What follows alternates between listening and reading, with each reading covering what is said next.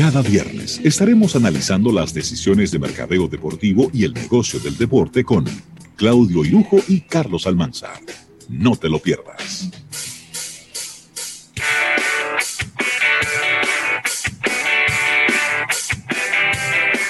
Bueno, y aquí estamos de regreso ya en este programa Almuerzo de Negocios. Hablar de deportes, del negocio del deporte por un tubo y siete llaves ya tenemos aquí a nuestro compañero Claudio Irujo, a quien le pido amablemente que se, des, eh, se desmutee para que el público lo pueda escuchar. Dime. En lo que, en lo que Claudio se desmutea y, se prepara para esta sección, sí.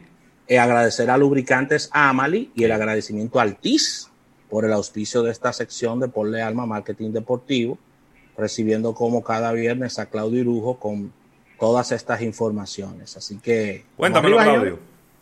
Excelente, saludando a todos eh, los radioescuchas y a los que nos escuchan por internet, como ustedes, que, que ya esto se ha hecho norma, ver no solamente de manera virtual, claro.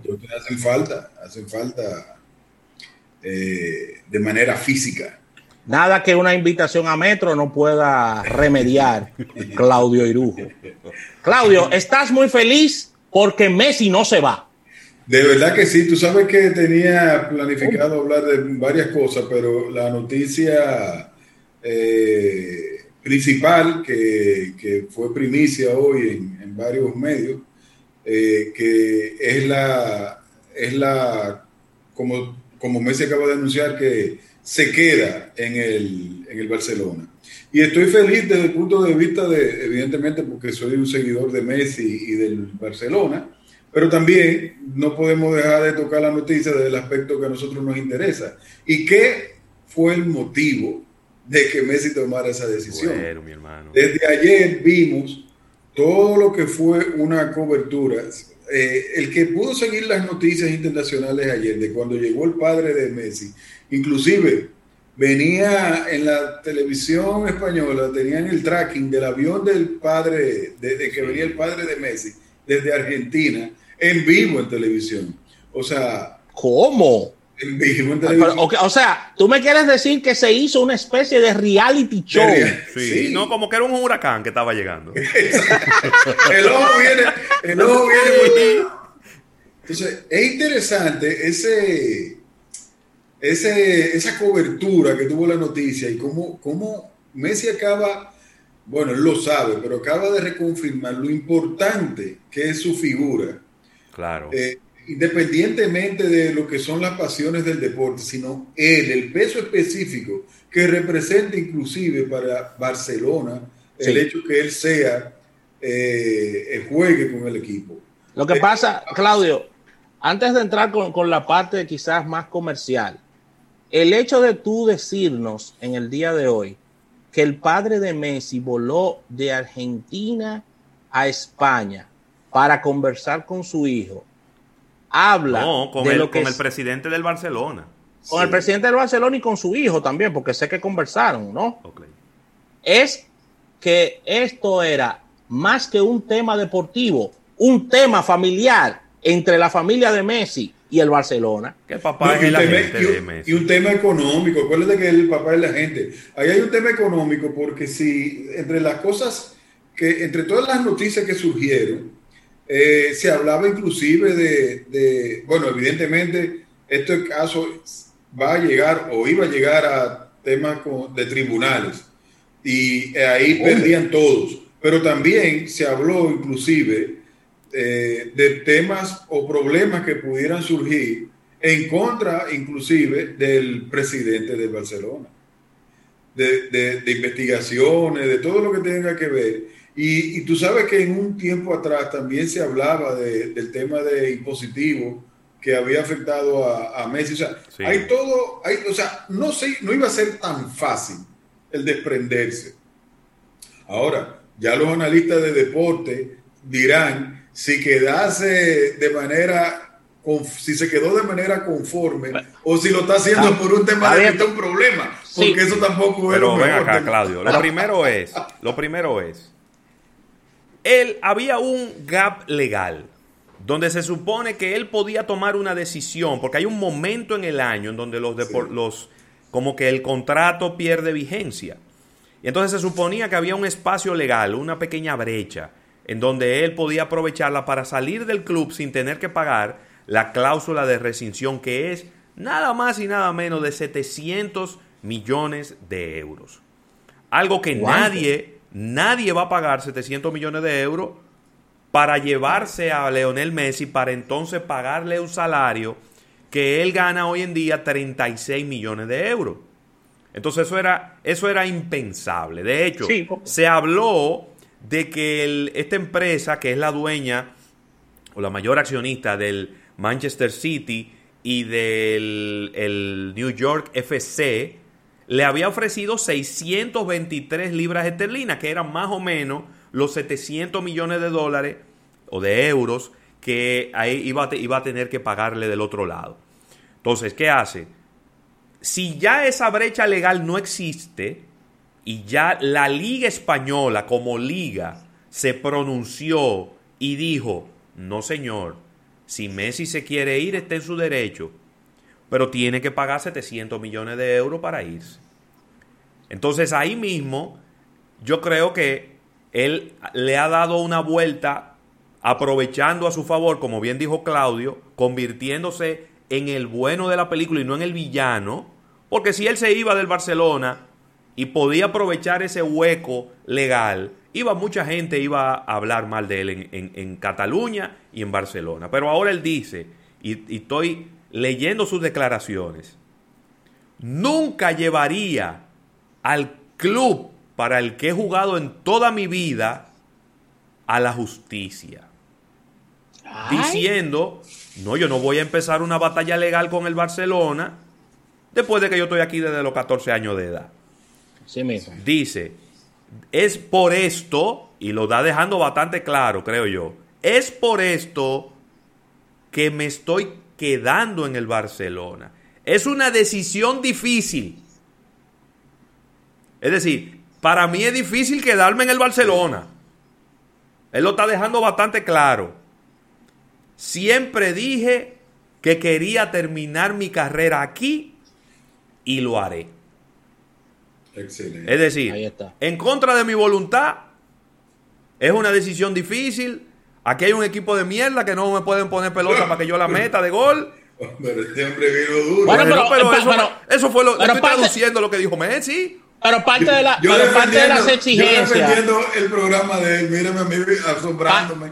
parte de las exigencias, y recibimos a Nelson González, que estaba ya hablando con Cristiano Ronaldo hace unos momentos. Cristiano está contentísimo. Eh, eh, recibiendo a Nelson. Y parte de las exigencias de lo económico no es la reestructuración del equipo también. O eso es un tema nada Pero él no puede exigir nada. Porque Pero como que no puede exigir nada. Él, es Messi. No importa, trajeron un... El problema de él no era económico. No. No, no, no, pero yo hablo de la reestructuración del equipo, no económico. Pero que el equipo lo está reestructurando, votando gente a dieta y siniestra. Mira, ya Rakitic se fue. Se fue para el Sevilla, que era de donde había venido. Y yo me sorprendí, yo de verdad estoy sorprendido con el manejo que el Barcelona le dio a la salida de Rakitic. Le hicieron más bulla cuando se fue que cuando llegó. ¿Cómo? pero eh, busca la, busca la cuenta de Instagram del Fútbol Club Barcelona para que tú veas que le grabaron una despedida cuando él fue a despedirse de su locker. Wow. Yo me quedé de una pieza. Ya Luis Suárez tiene que buscar para dónde va, porque ya el entrenador nuevo le dijo, no te quiero, yo no te cuento contigo, tú vas a estar sentado ahí eh, trayendo botellita de agua. Eh, ¿Cuál es el otro? hay, que ver, hay que ver ahora, porque tú sabes que, Messi y, Suárez, son muy, muy amigos. ese es su mejor amigo a lo mejor eso influye en, la decisión de Messi hoy puede estar vez. Quizá le dicen a Luis Suárez, muerde aquí. Pero, por ejemplo, mira, a Cutiño, Cutiño. Suárez le quitó el hambre, ya, ya Suárez no muerde. mira, para darle paso a Nelson, Cutiño, que estaba en el Paris Saint Germain y que fue cedido en préstamo, ya Koeman lo llamó y le dijo, yo estoy contando contigo, ven para acá a entrenar, que es aquí que yo te necesito. Y ya el hombre está en Barcelona, en la Masía, entrenando. Es decir, ¿cuántos delanteros que va a tener el Barcelona? Cinco, ¿no se puede? no. Entonces, hay, hay, espacio, hay, hay demasiada gente. Ya, ¿cómo es que se llama el chileno? Eh, Arturo Vidal. Le dijeron, recoge tu ropita que tú también te vas. No te queremos aquí, no te necesitamos. Bueno, pero por, tener tanto delantero que le están metiendo tantos goles. Así que recibimos a Nelson eh, González, que tiene bastante información sobre el tema. Bueno, yo tengo información sobre otros temas. Tú sabes que el fútbol y yo no somos los más cercanos del mundo, ¿no? Lo que tú puedes estar seguro. Se, tratan a patadas. El sí, pero Nelson, hay una pregunta, hay una pregunta, hay una pregunta para ti, para Claudia, aquí que surge de todo esto. Entonces, no solo se queda Messi, sino se quedan las marcas también. todas las marcas, todas las marcas con él. Lo que tienen que estar muertos de la risa son los patrocinadores del Fútbol Club Barcelona y los patrocinadores de Messi, que no hay ningún cambio, todo sigue como iba. No, y se aprovecharon de la novela que hemos vivido en los, exactamente, últimos meses. Exactamente, Hay una novelita ahí de la que se aprovecharon. Así que. Sí, no sé, acabamos con el tema Messi para yo. Ya lo cerramos, vamos, vamos con el tema que quieres poner. yo creo que, yo creo que antes que entre Nelson, yo creo que hemos estado presentes al del primer medio de comunicación que uno de sus posts soltó a Messi. Digo, saltamos Messi. Sí. acabamos con Messi. Acabamos con Messi. Vamos, Se quedó el hombre que siga la fiesta. Ahora, ahora vamos a ver cómo lo trata el entrenador nuevo. Señora, yo traigo un ranking que me parece interesante por el contexto que estamos viviendo y es los cinco equipos más valiosos del deporte. Eh, en medio de, toda esta crisis social y económica de la pandemia, ¿no? Y uno pensaría que como va el 2020, eh, los equipos van en picada, pero al revés, sin embargo, los cinco equipos más valiosos han aumentado su valor. O sea, valen más hoy de lo que valían el año pasado. Y, quiero eh, eh, agregarle que eso ya lo habíamos discutido aquí. Y, me imagino que por ahí debe venir ese tema de ese análisis, ese ranking que, que, bueno que trae Nelson. Y es que el único contenido de entretenimiento que tiene el mundo en estos momentos en vivo es el deporte. Es el deporte, eso es así. En el número 5 están los Golden State Warriors con un valor de 4.3 billones de dólares. Oigan este dato para que, para que se vuelvan locos. En la última década, los Golden State Warriors aumentaron su valor en un mil por ciento. ¿Mil? Mil por ciento en la última década. ¿Tú, crees que están gozando los dueños de Golden State? Bueno, aplaudiendo con la planta de los pies. Claro, lo que pasa es que eh, han ido a cinco campeonatos de lo cual han ganado tres en la década, ¿no? Eso, eso le disparó su valor como, como franquicia. En el número cuatro están los Lakers con 4.4 billones. Del año pasado de acá, los Lakers han aumentado su valor en un 19%. Que no es malo tampoco en un año. No, claro que no. No, malo no puede ser.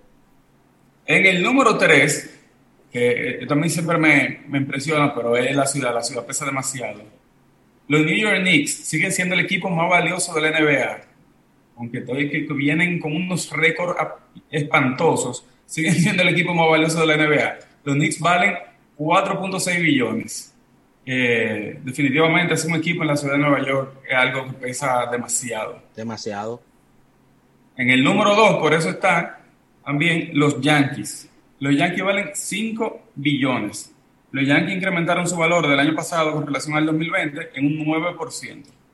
Y ahí hay algo interesante que también, que al final del año pasado los Yankees, junto a Amazon y, y Sinclair Broadcast Group, compraron el 80% de Yes Network a Disney. Esa transacción oh. eh, está valorada nada más y nada menos que en 3 billones de dólares.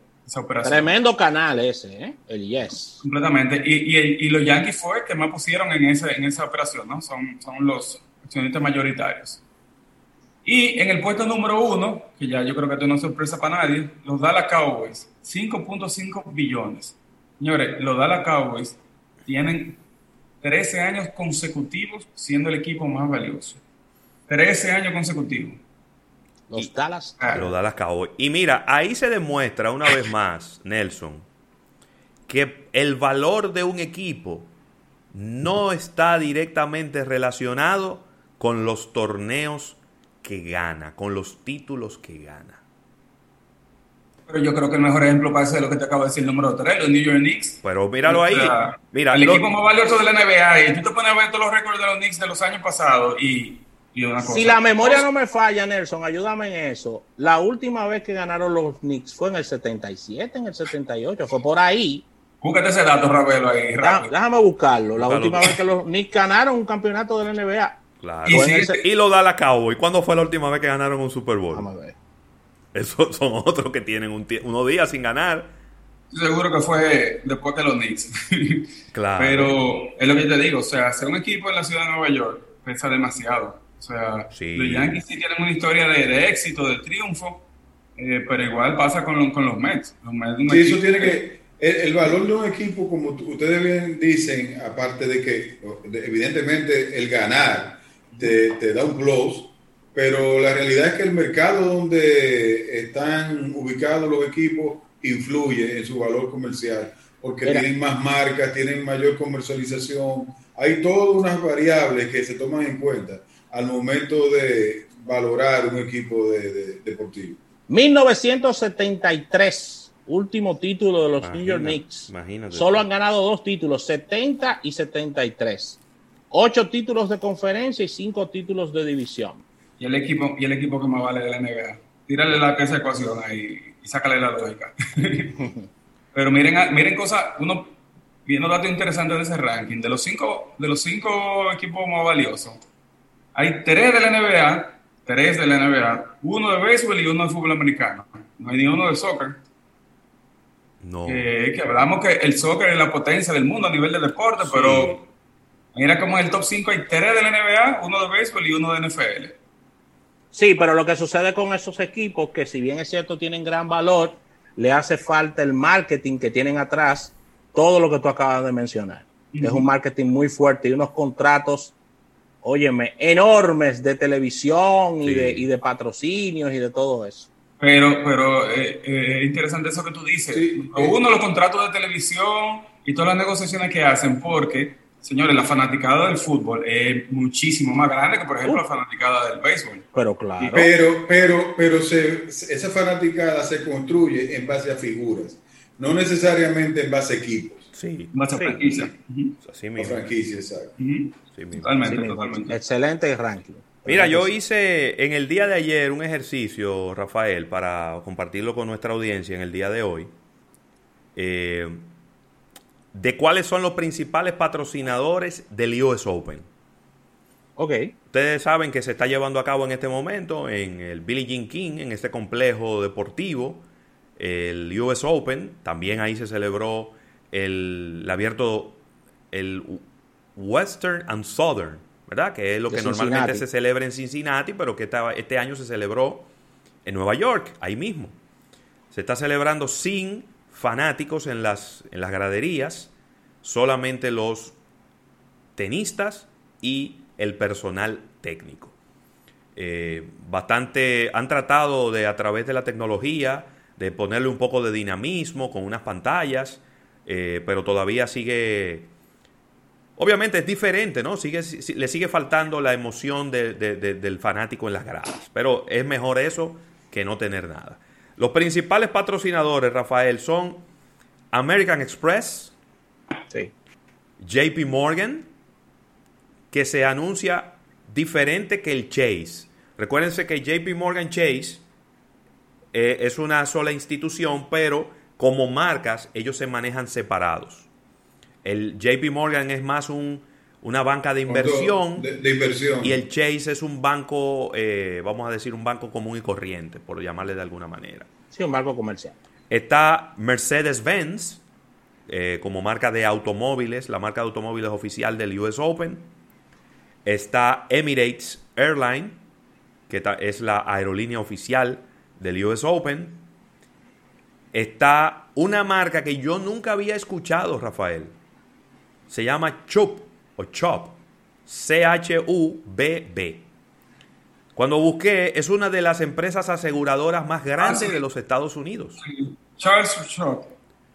Pero que parece que ellos quitaron el, Charles y ahora nada más es Chup, C-H-U-B-B. Sí. No la había visto nunca esa marca y ahí está como patrocinadora de las pantallas digitales que están. Y luego dos patrocinadores que son sempipresentes, porque siempre están, yo creo que en todos los torneos. IBM, que es el que tiene el patrocinio del radar que mide la velocidad de los servicios. Y Rolex, que es el que tiene el reloj de la duración del partido. Esos son los... Me sorprende uno que es Bermuda o Bermuda, ¿verdad? Las islas, las, las islas Bermudas, que en español son con S, pero en inglés son sin S, y que están aprovechando esta vitrina del US Open, y seguro que pagaron una buena cantidad de dinero, para promoverse como destino turístico en este momento de pandemia, que no sé si es del todo apropiado tú promoverte en este momento, pero dirán ellos, ¿para cuándo lo vamos a dejar, verdad? Este es el momento en que necesitamos que construir nuestra marca y ponernos en primera posición en la mente de los estadounidenses para que vengan un destino que está muy cerca, ¿verdad? Que se puede ir en crucero, se puede ir en yate, se puede ir en avión y es un destino muy popular para los estadounidenses.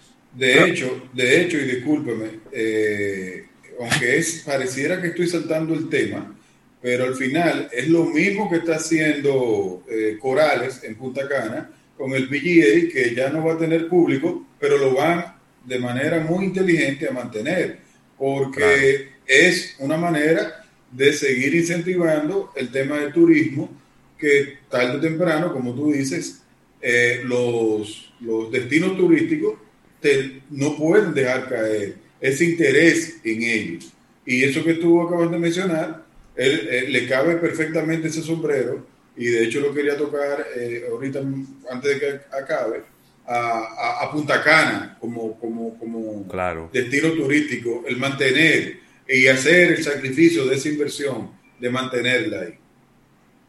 Señores, eh, la semana pasada estábamos hablando del tema de, de estas revueltas sociales y cómo lo ha manejado la NBA, ¿no? Le dedicamos un rato largo hablando de ese tema la semana pasada y hoy yo estaba leyendo un artículo muy interesante con relación a ese mismo tema.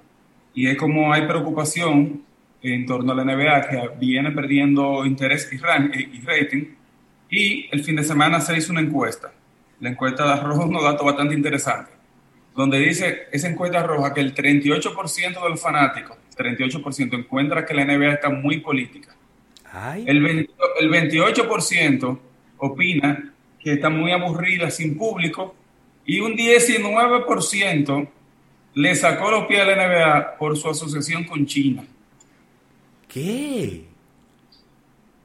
Eh, Mira, pero esto es, información que de verdad nos sorprende porque fíjate cómo nosotros hicimos todo un análisis de manera muy por encimita y, y al final lo que está diciendo Nelson nos da la razón de que todos estos elementos que se están dando alrededor de la NBA, hay,